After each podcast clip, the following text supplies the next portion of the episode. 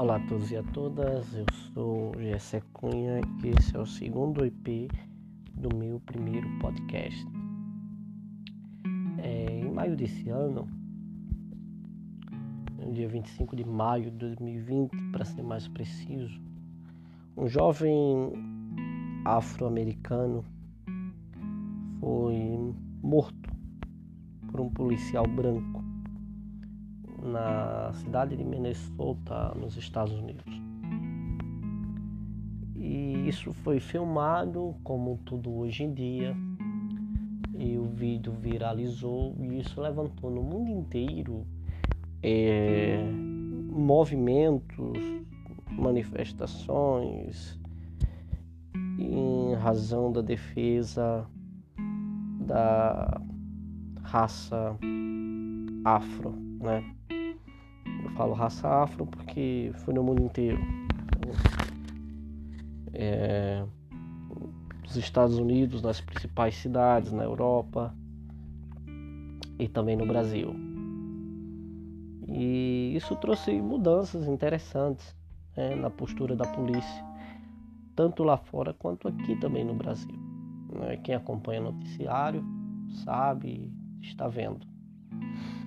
E num, num, numa sociedade tão polarizada como nós estamos vivendo hoje, numa época, né, para quem não está familiar, familiarizado a palavra, é, a polarização nada mais, nada menos do que é, dois extremos de, de ideias. Ou você é muito direita ou você é muito esquerda. Ou você defende muito uma coisa ou você é muito contra. Não existe hoje no Brasil um espaço para meio termo, para um diálogo. Não existe espaço para isso. É, o, quem, quem não é nosso amigo é nosso inimigo, basicamente é isso. Isso muito em virtude também das redes sociais, né? principalmente Facebook. É, as redes sociais ela, ela trouxe coisas muito boas, mas trouxe muito mais coisas ruins. Né? É, revelou, na verdade não trouxe, revelou muito, muito de nós, seres humanos, muitas, muitas coisas ruins. E é, eu fico, e eu não sei se você também fica se perguntando, eu fico me perguntando como que nós deveríamos é, entender essas coisas que acontecem, sabe? Esses, essas que, questões de é, raça, né? Essas questões de preconceito racial. E houve muito disse-me disse hoje é, os cristãos evangélicos têm muita, muita voz, tanto nos Estados Unidos como aqui no Brasil. E houve muito debate nas redes sociais, graças a Deus, no nosso ambiente aqui, no, né, nas nossas igrejas menores, não, não houve muito, mas nas redes sociais existia muito debate. E uns falam, ah, você apoia isso, mas isso não é coisa de cristão, cristão não pode ficar mexendo nesses assuntos, não pode apoiar esse tipo de movimento né? Como se fosse uma coisa, enfim. E outros falam, não, mas cristão tem que apoiar isso, cristão tem que lutar pelas essas causas, né? Porque Jesus e tal era um humanista e tal. É, eu basicamente é, fico pensando, pô, como que os, né, esses irmãos que não têm muita noção de, de do que está acontecendo, como que eles se posicionam, como que eles entendem, como que se isso chegar à nossa realidade, como que afeta é, a nossa a nossa posição na sociedade, né? Porque por mais que nós estejamos aqui pregando o reino de Deus, nós também estamos aqui como como é, agentes de, de, para moldar a sociedade. Né? A igreja é um agente que, que molda a sociedade onde ela está estabelecida. Né? Quando eu falo igreja moldar a sociedade, eu estou falando de igreja em instituição, né? E também igreja corpo de Cristo, mas mas muito mais voltado para aquela comunidade local. Então, né, eu vi muitas coisas na época, tava muito, né, tava pesado, entrava na rede social, era uma coisa atrás da outra. E eu vi um, um rapaz, um jovem líder de uma igreja, e ele fez o seguinte comentário de que não, não, não existia é, nas escrituras uma defesa teológica da causa, da causa afro, no caso afro-brasileira, no caso dos Estados Unidos afro-americana. Então não existia para a questão de raça, né, para a questão racial. Claro, claramente não vai existir porque não era não era uma questão da época, não era uma reivindicação da época. É, naquela época é, existia escravidão, né, mas não era uma escravidão de raça, era outro tipo de escravidão. Geralmente quando uma nação subjugava a outra, né, enfim. Mas é, hoje existe, né, hoje depois é, veio a escravidão sobre os negros, né, africanos que foram espalhados pelo mundo inteiro e depois da escravidão veio essa necessidade de tentar agregar essas pessoas à sociedade. É, claro, não tem como a gente é, falar de, da cultura americana, porque nós não vivemos lá. E essa questão de luta racial é, vem desde os direitos civis, né, desde aqueles movimentos liderado, liderados né, por, pelo Dr. Martin Luther King e pelos seus companheiros, né, mas ele foi o grande mártir da causa. E isso é cultural nos Estados Unidos. Né? Também houve em 92 né, os distúrbios de Los Angeles, que começou também pela questão racial. Enfim, é, isso é cultural de lá. Então não tem como alguém daqui ficar criticando o pessoal de lá. A gente tem que é, é ver o que está na nossa, nossa sociedade ao redor.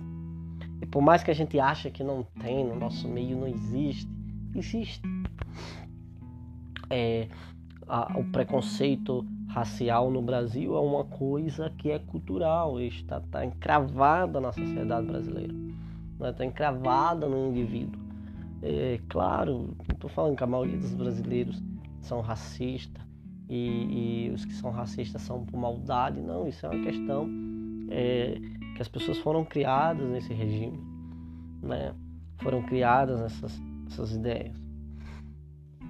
E, e quando eu vi aquele jovem pastor é, colocar que não é, não é um debate é, que, a, que, a, que a Bíblia não defende o debate, não defende a causa, né?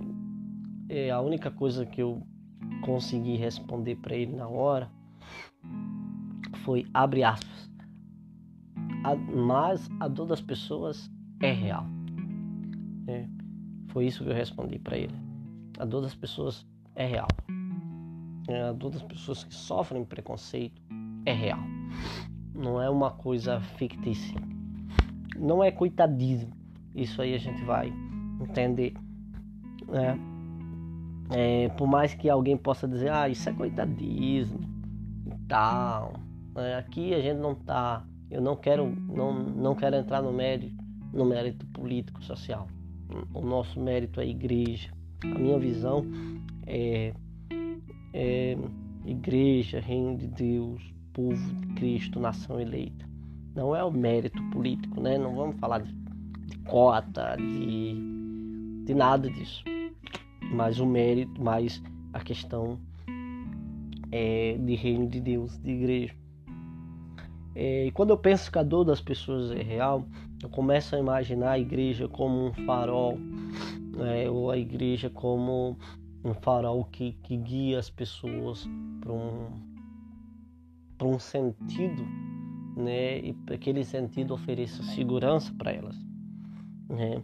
uma igreja que se preocupa em moldar o indivíduo para que o indivíduo moldado ele molde a sociedade ao seu redor e não moldar a sociedade a partir de um projeto político, social, e, enfim. É, isso é uma ideia particular minha.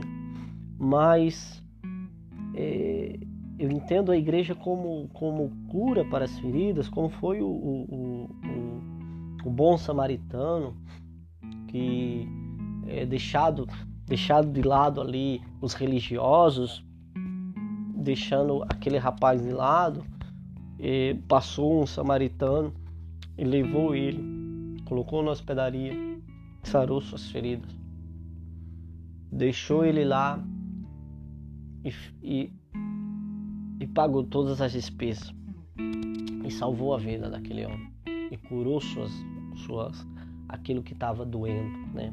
Aquilo que estava machucado. E, e é assim que eu entendo nosso posicionamento. Sabe? Por mais que cada um tenha seu posicionamento, sua opinião, eu acho que a igreja ela tem que estar sempre como um farol. Ela tem, ela tem que estar sempre como um lugar seguro para as pessoas é, se agarrarem, as pessoas se curarem, curarem suas dores. E eu peço licença para abrir aqui uma aspa, para abrir um espaço, abrir um parêntese, na verdade, para eu contar algumas experiências minhas. Experiências que eu não compartilho muito, porque fica muito, sabe, você começa a falar e fica realmente parecido com coitadismo, sabe? Isso são coisas que não me afetam no dia a dia, mas me afetam no momento. E me afetando no momento, ele não pode em mim graças a Deus pela minha formação, não me abre mais feridas, isso não me traz trauma para a vida, mas que deixa lembranças amargas. Sabe? E como no, no, no acontecimento nos Estados Unidos, que achei muito interessante, que as pessoas que foram testemunhas contam que a aquele rapaz foi eu não consigo respirar. Porque tinha ali um joelho pressionando o seu pescoço e estava fechando, né, impedindo sua respiração.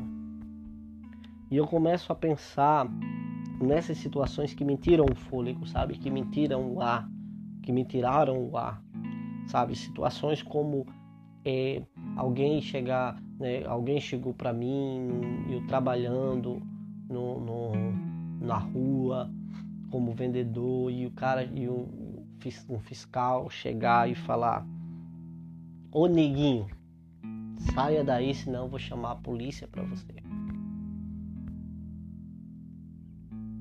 Sabe, uma situação é, que me tira o ar é quando eu vou num supermercado, no caixa eletrônico de um supermercado, com a minha mulher branca, com a minha esposa branca, na época de cabelo loiro e o supermercado manda alguém ficar de olho para ver o que está acontecendo. Porque pode ser que um neguinho no caixa com a mulher branca esteja roubando ela. Por mais que aquele homem não me abordou diretamente, mas a gente é inteligente e percebe o que acontece ao nosso redor. Sabe outra coisa que me tirou, que me tira o ar? É alguém chegar para minha esposa que tá que que estava desejando, que lutava, que chorava por um filho, nosso primeiro filho, nosso casamento. É alguém chegar para ela e falar: você tem coragem de ter um filho com ele? E se nascer neguinho? E se nascer preto? Sabe, coisa que me tira o ar. É alguém olhar para meu filho hoje, com um ano e oito meses, e falar: Ainda bem que ele não veio moreno, né? Ainda bem que não veio neguinho. Nossa, ele veio branquinho, que belezinha. É. E a coisa é tão pesada, tão, sabe, é tão estressante. É como eu falei, não quero ser repetitivo, não, não traz mágoas para mim, mas é tão estressante, sabe, que às vezes eu, eu fico tentado a pensar, tipo, Deus, graças a Deus que meu filho veio de pele branca, porque ele não vai sofrer preconceito nesse ambiente preconceituoso, né? Nesse, nesse contexto preconceituoso qual a gente vive. Aí de repente vem aquele estalo, para, Gessé. É se seu independente da cor da pele do seu filho, ele seria muito amado por. É isso que Deus fala no meu coração. Tenho certeza que seria muito amado por você, pela mãe dele, pela irmã dele. E seria muito defendido. Sabe? E coisas que me tiram o ar é ver quando as pessoas não estão na nossa situação, querem falar em nome de quem está na situação. Sabe, isso são experiências minhas, tudo isso que eu falei aconteceu. E, e eu fico imaginando, Pai, né, perguntando a Deus, como igreja, como a gente deve sou um cristão, como que eu devo me comportar? Sou um cristão, mas sou declarado negro de, de raça. E tenho orgulho de ser. Né? E fico, mas como que nós como cristãos devemos eh, nos posicionar em relação a tudo isso. Se não existe uma teologia clara a respeito do assunto, não existe uma teologia específica a respeito do assunto. Então, se não existe, não deve ser tratado. Né? É, a ideia geral seria essa. Só vamos tratar assuntos que sejam claros nas Escrituras. Mas aí me veio à mente um texto de Paulo que eu amo muito porque serve para muitas coisas da vida. Que é o versículo 8 do capítulo 4 de Filipenses. Que diz assim: Quanto ao mais, irmãos, tudo que é. Aí eu vou dar uma pausa para você entender. Tudo que é verdadeiro. Aí ele vai falando tudo que é, mas aí eu já vou direto para a palavra. Tudo que é verdadeiro, honesto, justo, puro, amável e de boa fama. Se há alguma virtude em vocês, se há algum louvor em vocês, nisso pensai.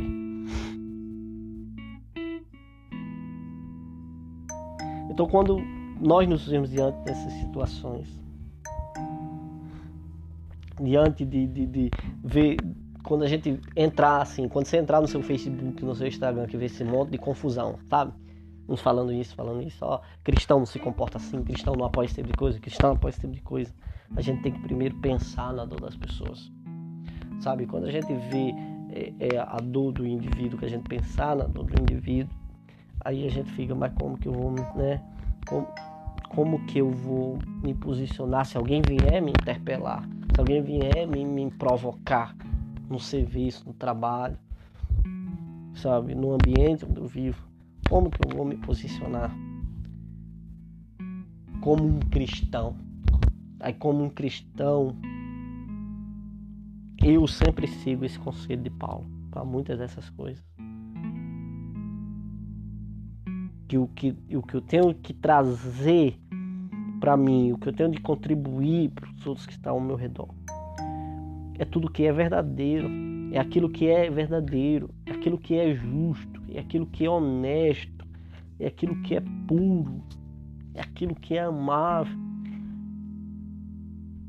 é aquilo que é de boa fama. Quer dizer, aquilo que é elogiável, de boa fama quer dizer elogiável.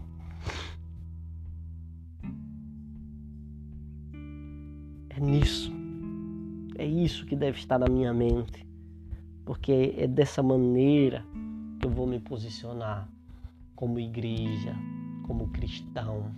Não é escolhendo o melhor lado, não é escolhendo o lado que a grande liderança vai, não é escolhendo o lado que a minoria vai, que os gurus da vida, da internet vai, mas é sendo um, um representante do céu, sendo verdadeiro, sendo amável, sendo justo, sendo cura, sendo farol uma sociedade ferida. Que Deus abençoe a sua vida. Quero orar por você. Pai, eu te peço por cada um que está ouvindo este, este podcast. Te peço, Pai, por aqueles que estão sofrendo neste momento, por aqueles que estão debaixo de opressão, debaixo de julgamento, Senhor, numa doença, um problema financeiro, do casamento, que o Senhor possa trazer cura. Pai, como teu filho, como igreja, nós queremos nos posicionar a favor das pessoas, a favor da transformação das pessoas. Pai, que o Senhor possa é, trazer cura sobre cada pessoa neste país. Que o Senhor possa trazer libertação sobre cada pessoa neste lugar, neste estado, nesta nação que o Senhor possa abençoar esta pessoa que está do outro lado que ela possa ser visitada por ti. Em nome do teu filho Jesus. Amém. E amém. Até a próxima, se Deus quiser.